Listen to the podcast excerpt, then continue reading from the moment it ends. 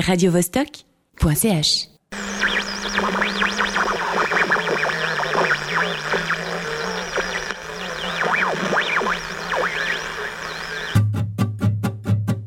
Eu conheço essa cara, essa fala, esse cheiro, essa tara de lobo,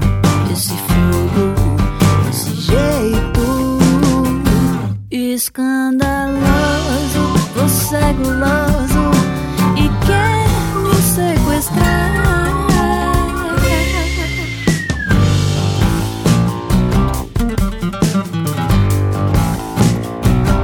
La planète bleue. Yves Blanc.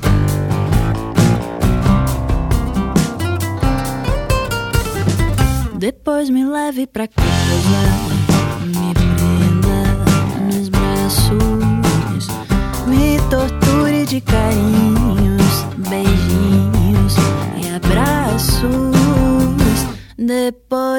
kasih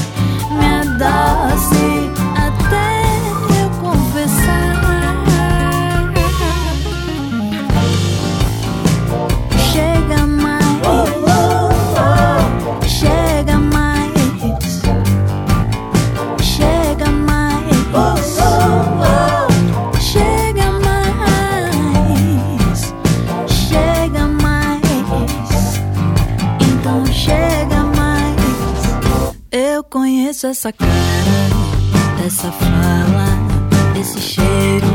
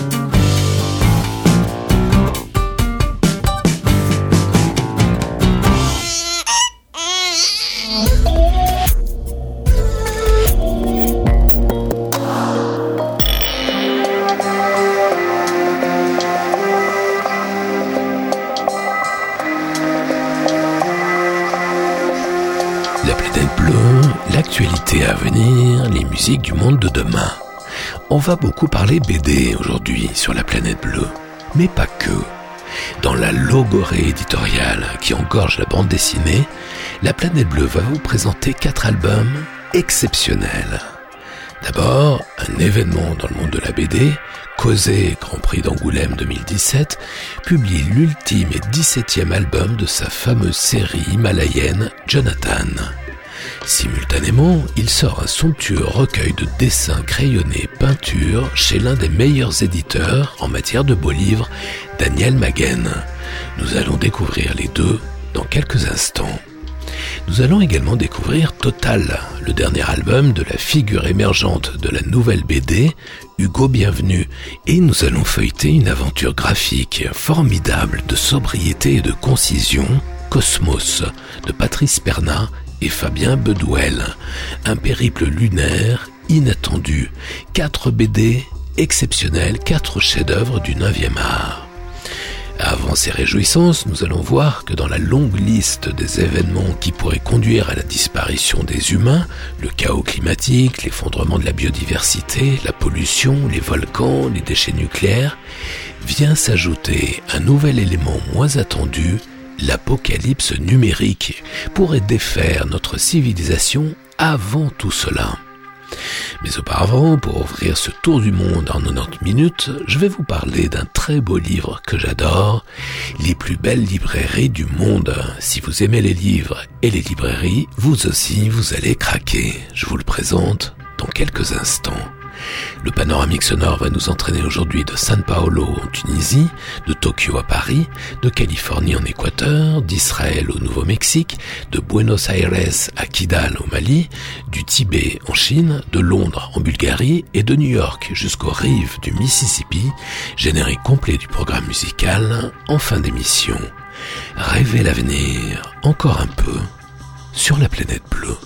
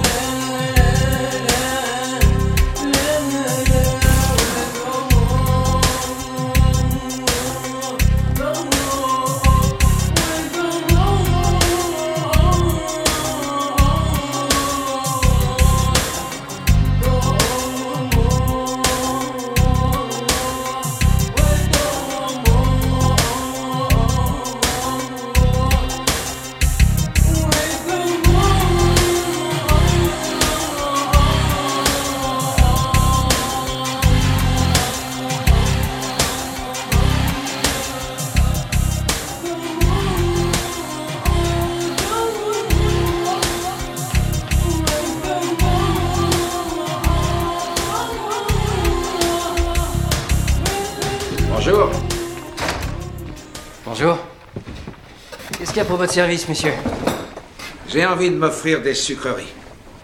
Des sucreries Oui, des sucreries. Bien sûr, des sucreries. J'ai tout un assortiment.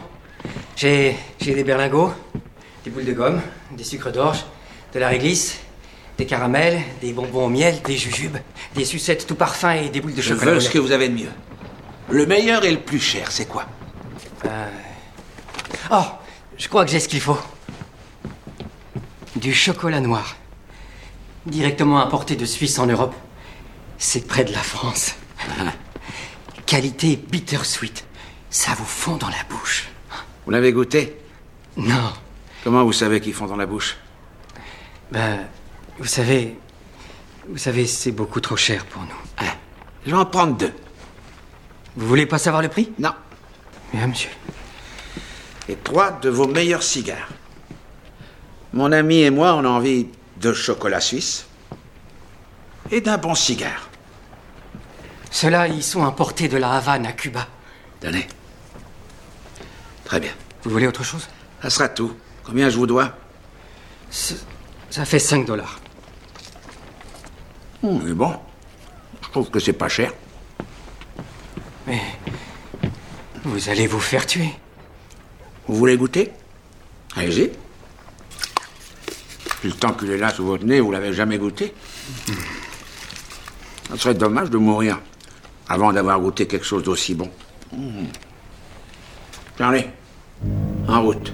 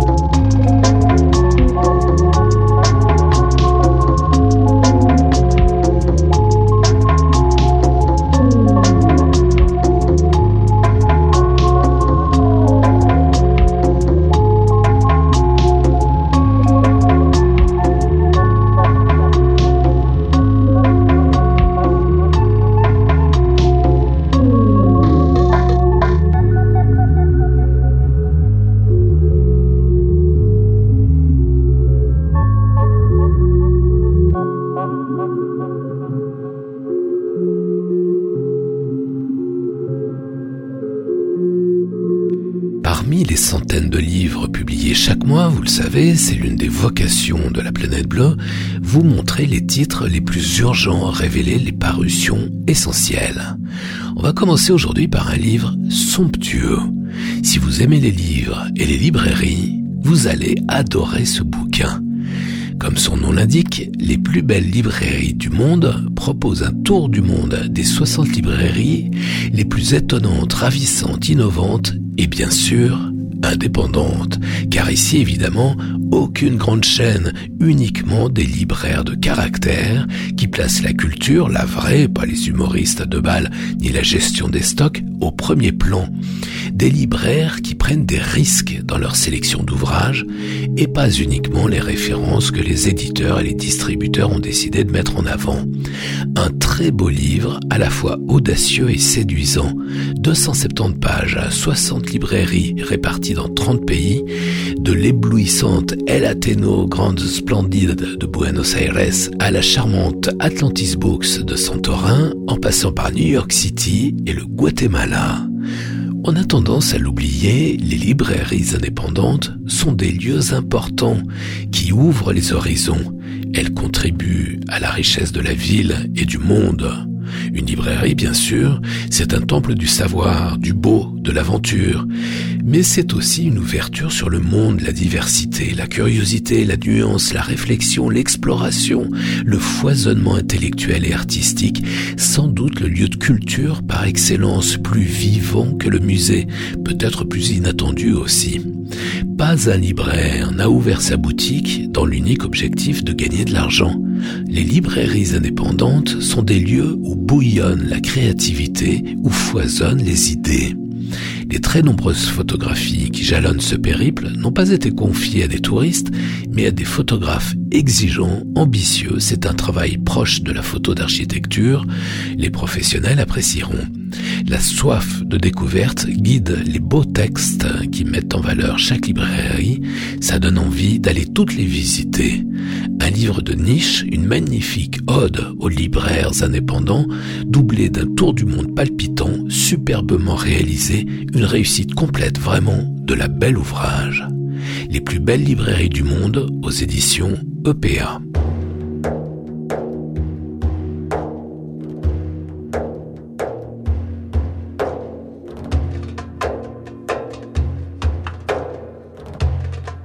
La planète bleue, le son du monde.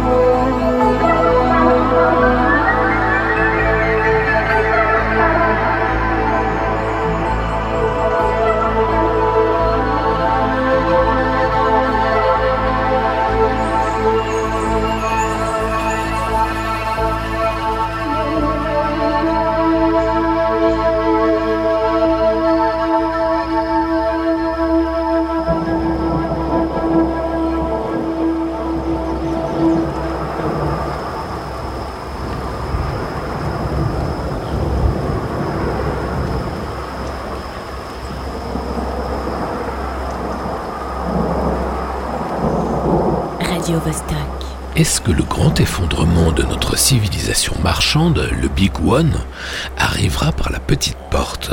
On nous prédit une planète devenue inhabitable, car brûlante, 50 degrés à Lyon et à Genève dans un futur très proche, c'est probable. Mais le grand effondrement pourrait être déclenché encore plus tôt par un événement moins spectaculaire.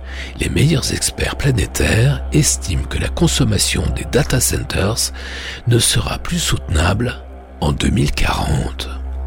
Or, que va-t-il se passer le jour où les data centers ne seront plus alimentés? Ça va être l'effet cascade. On appelle ça l'apocalypse numérique. Elle est à nos portes.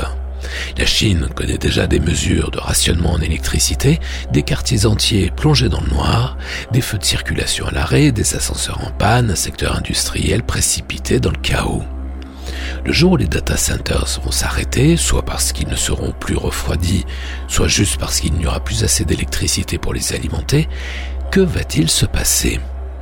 Tout ce qui est géré par informatique, de près ou de loin, va s'arrêter brutalement ou connaître de sérieuses perturbations. Plus de comptes bancaires, plus de factures, plus de règlements, c'est toute l'économie qui s'arrête. Avec elle, la production d'électricité déjà mise à mal s'arrête quasi complètement. Les conséquences sont rapidement désastreuses. Les piscines de stockage des déchets nucléaires n'étant plus refroidies, les centrales explosent les unes après les autres. L'hémisphère nord est recouvert d'un nuage radioactif, c'est l'hiver nucléaire. Le niveau sonore à la surface de la Terre diminue brusquement. Tout le monde a faim, y compris les animaux domestiques. Les chiens s'organisent en meute, les loups arpentent l'Europe. Débarrassés des chalutiers, les poissons vivent plus longtemps, ils deviennent plus gros, plus nombreux. Les baleines et les dauphins se multiplient. Sur Terre, les humains s'empoignent pour mettre la main sur les dernières réserves de nourriture, les derniers vêtements, les dernières protections thermiques. Et, catastrophe des catastrophes, les réseaux sociaux s'arrêtent. Enfin, ajoute certains. Un vieux chef Navarro me l'a dit, avec ou sans l'homme, la planète poursuivra sa route. Le mieux qui puisse arriver à cette terre, c'est que l'homme débarrasse le plancher au plus tôt. La seule véritable question est combien d'innocents va-t-il entraîner dans sa chute? Les enfants, les animaux, les arbres, les rivières, les rochers mais cette vision me paraît aujourd'hui bien optimiste. En effet, toutes les études prospectives montrent que même après le Big One, des poches de survie existeront ici ou là. Et que feront ces survivants? Si vous habitez un monde de bisounours, vous imaginez des fermes équitables où tout le monde s'entraide et se sourit. Les faits ont toujours montré le contraire. En Angleterre, il y a quelques semaines, on a vu les gens se battre dans les rues pour quelques gouttes d'essence. Les rescapés se battront pour survivre, pour s'accaparer les dernières richesses. Les groupes de survivants recréeront des systèmes commerciaux avec leur part de vol, de spoliation et de violence. Et c'est reparti pour un tour.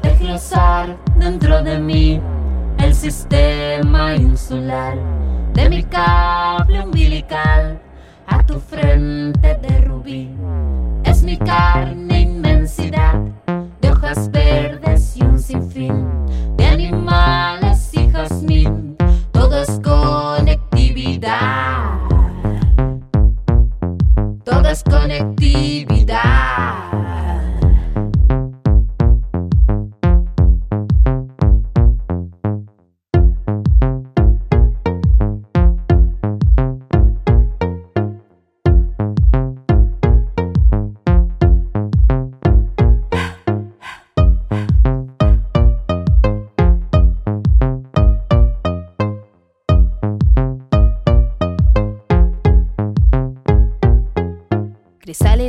Crisálida amarilla explota en tu coronilla y vos no te enteras porque no te hace ni cosquillas. Estás muy distraído con todo ese ruido, te están estimulando mucho todos los sentidos. Yo soy como una beba, me adapto a mi manera, me estoy desarrollando para salir de la cueva. Salí a la superficie, reptando por planicies, sonriendo vi tus ojos y eran blancas cicatrices. Eran blancas cicatrices.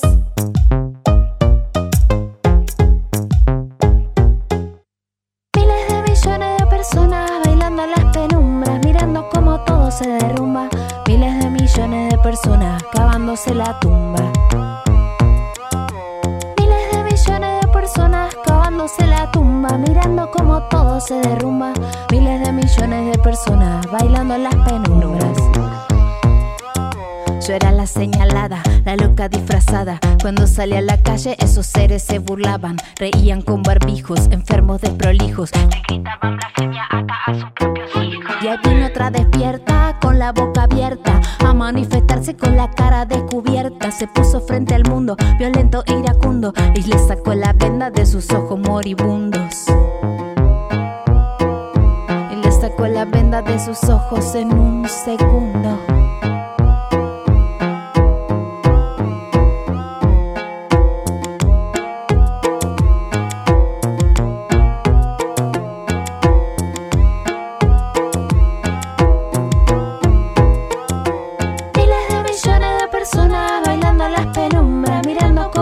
Se derrumba. Miles de millones de personas cavándose la tumba. Miles de millones de personas cavándose la tumba, mirando como todo se derrumba. Miles de millones de personas bailando en las penumbras.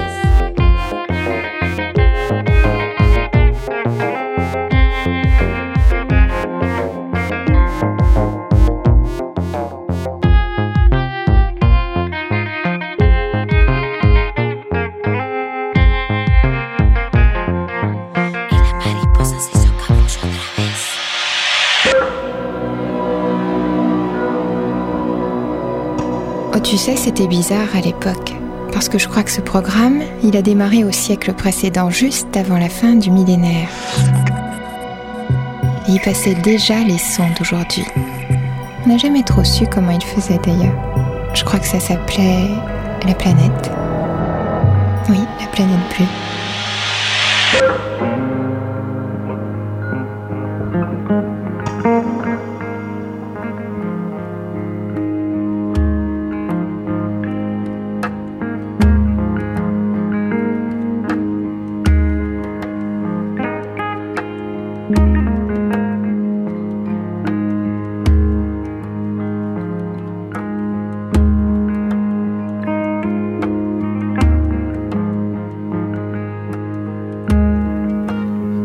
هي جنميكي وسواتر هيد يقدرها النبي دتوس وفلتقلين سألوني من أنت وماذا تريد قلنا نحن التاريخ ونحن التغيير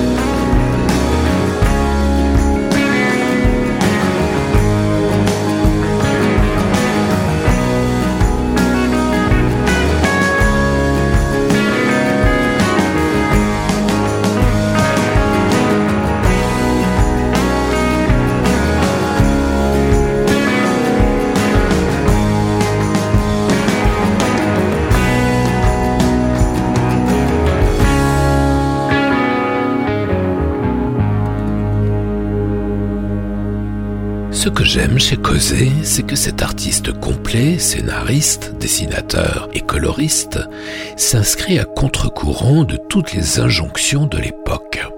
Quand la tendance est au consumérisme frénétique, à la philosophie de pacotille, aux affichages clignotants et prétentieux, Cosé, lui, persiste dans le contemplatif, le lent, le beau, le silencieux.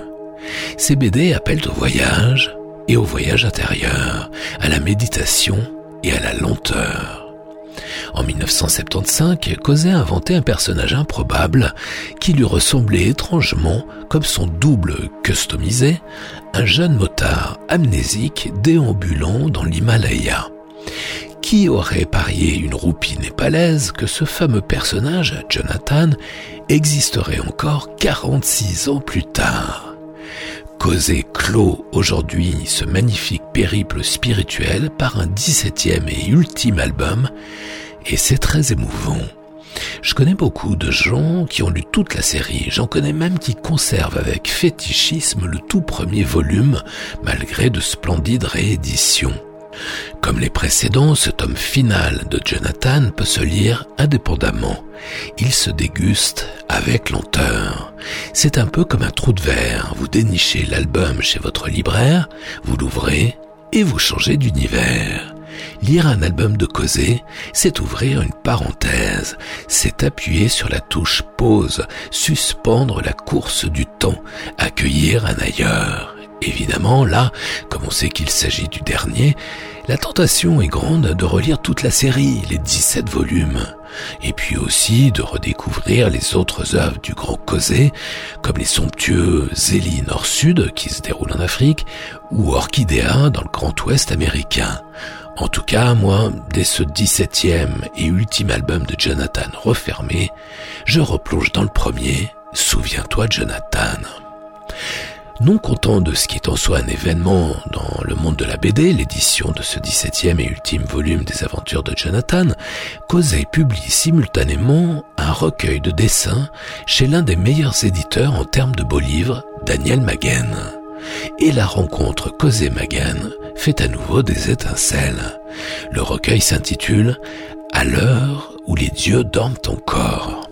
Ça ressemble à un carnet de notes, une espèce de roadbook avec une multitude d'esquisses, de croquis, d'aquarelles et de crayonnés, évidemment inédits, autant de souvenirs de randonnées, de rencontres, des commentaires, avec à nouveau cet effet saisissant des notes portées à la mine de plomb sur le papier aquarelle, comme si Cosé avait écrit à même votre exemplaire avec notamment les coulisses de la conception de certains albums de Jonathan, l'origine des décors, en un long périple à travers les Alpes valaisannes, Saint-Paul-de-Vence, la Colombe d'Or, la Fondation Mact, les Cyclades, Alger et bien sûr l'Asie, le Japon, le Tibet, le Ladakh, l'Himalaya, Taïwan, la Birmanie et l'Inde.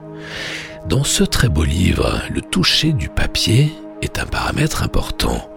Même si le papier retenu là est moins sensuel que celui qui avait été choisi pour Écho, précédent recueil de dessins, crayonnés et peintures du même causé chez le même éditeur, Magen, l'enchevêtrement d'aquarelles et de crayonnés est sublime. Attention, il ne s'agit pas d'une BD, mais d'un recueil philosophique de dessins.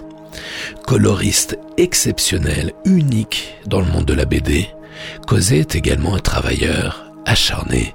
Il se mêle de tout, ne lâche jamais rien. C'est l'enfer des éditeurs et des imprimeurs. Mais le résultat est là, sous nos yeux, invariablement sublime. La piste de Yéché, causée, 17e et ultime aventure de la série Jonathan, au Lombard, et, à l'heure où les dieux dorment encore, causée chez Magen.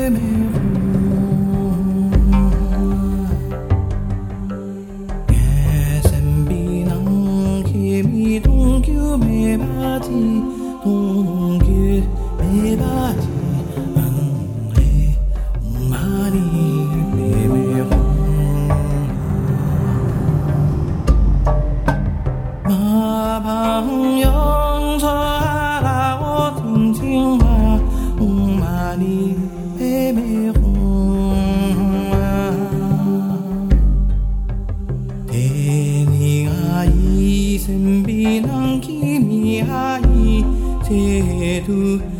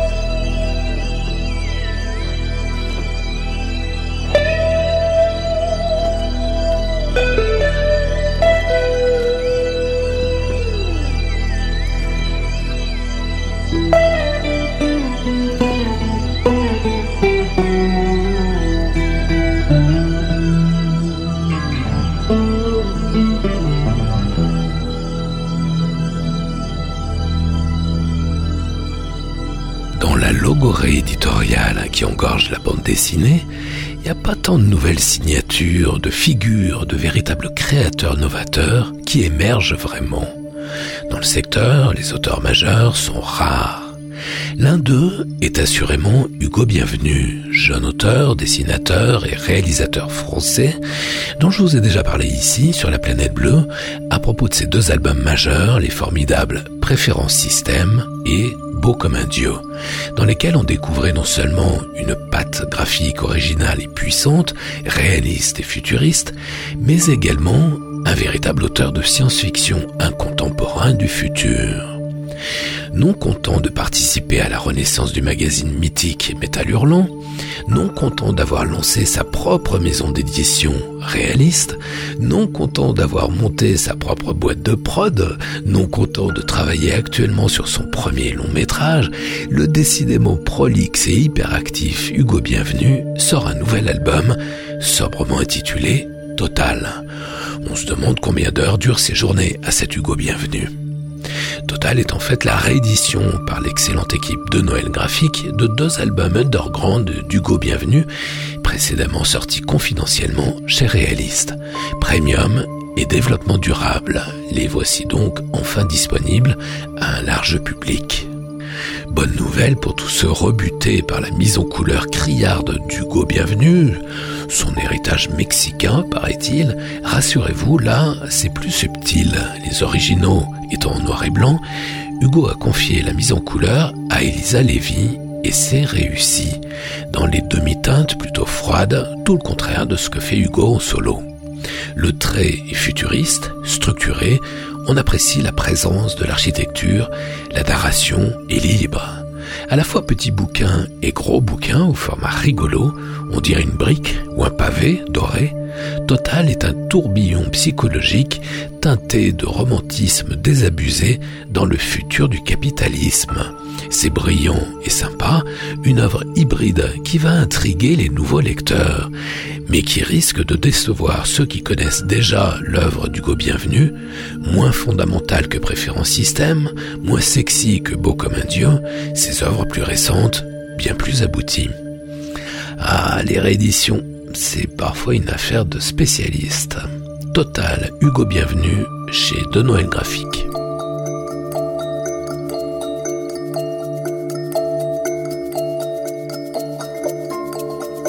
radiovostok.ch Quite a long time ago.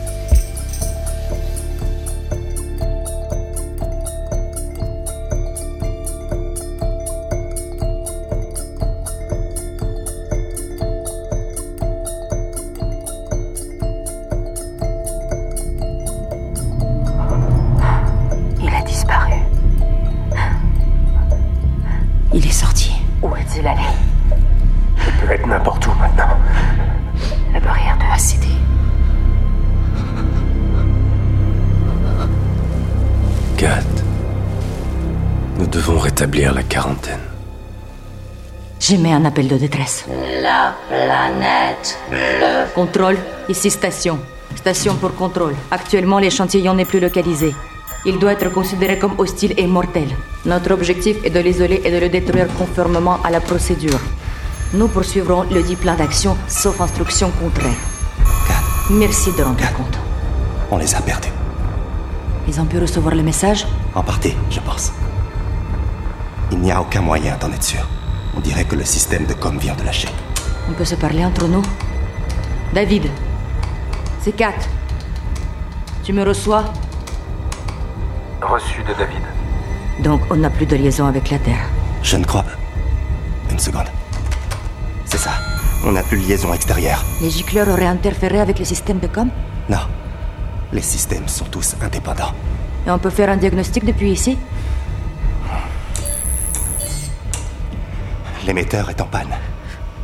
Mais il faut sortir pour y avoir accès. Et rétablir la liaison avec la Terre. Alors il faut que je sorte. Laisse-moi y aller. Non. A priori, c'est moi la plus qualifiée pour sortir et réparer.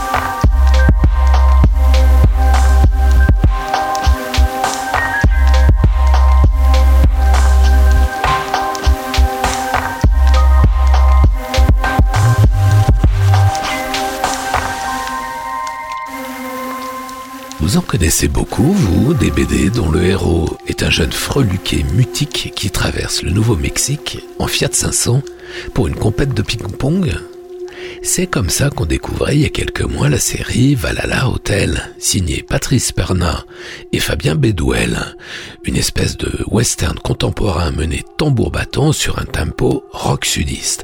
Deux albums sympas parus chez Glénat. Alors que la série n'est pas encore terminée, on attend le tome 3 pour septembre 2022, figurez-vous que le duo Perna-Bedouel publie la plus belle BD de l'année, dans un genre radicalement différent, un sublime noir et blanc, remarquable de sobriété jusqu'à son titre Cosmos. C'est un bonus tombé du ciel, l'une des plus belles BD qu'il m'était donné de voir depuis belle lurette. Cosmos, c'est le grand œuvre de ce brillant duo d'auteurs.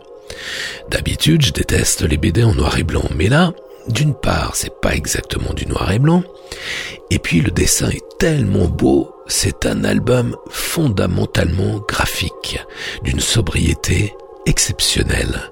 Le trait de Fabien Bedouel est superbe, mais ça va bien au-delà. C'est toute la mise en rythme, la dramaturgie, l'organisation des vignettes, la gestion des contrastes, le cadrage, la lumière, une maîtrise impressionnante. Le dessin apparemment très simple, mais sublime. Et tous les créateurs savent à quel point il est si délicat de faire si simple. Qui plus est, les 30 premières pages se déroulent sans un mot, sans une bulle. Clin d'œil à 2001, l'Odyssée de l'espace. Elle raconte les premiers pas historiques de l'homme sur la Lune en 1969. Sauf qu'il y a un bug. Mais que faisaient les soviétiques pendant qu'Armstrong et Aldrin gambadaient dans la mer de la tranquillité? C'est la grande question que tous les spécialistes de l'espace se posaient à l'époque. Cet album apporte la réponse peu après avoir planté le drapeau américain à la surface grise et poussiéreuse de notre satellite, Armstrong et Aldrin découvrent un peu plus loin, derrière un monticule, un drapeau russe, déjà planté là. Et encore un peu plus loin, un vaisseau soviétique, un module d'alunissage vide. De toutes les dystopies lunaires que j'ai pu lire, je crois bien que celle-ci est la plus réussie, magistralement réussie. Un scénario en béton, une mise en image époustouflante, 200 pages dans un faux noir et blanc remarquable. Des BD de ce niveau, il y en a une ou deux par an, pas une de plus, un ouvrage qui fera date. Valhalla Hotel de Patrice Bernard et Fabien Bedouel chez Comics Bureau et Glénat, Cosmos des mêmes Patrice Bernard et Fabien Bedouel chez Delcourt.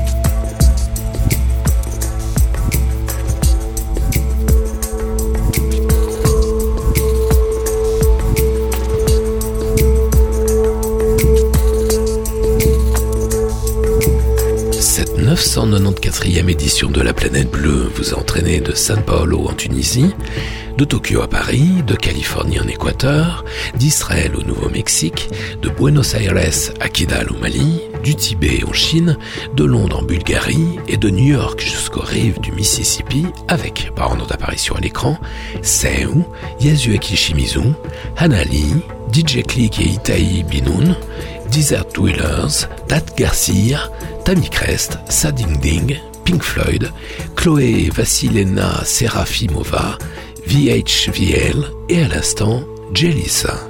Retrouvez les références de tous ces titres et podcastez l'émission sur laplanètebleu.com.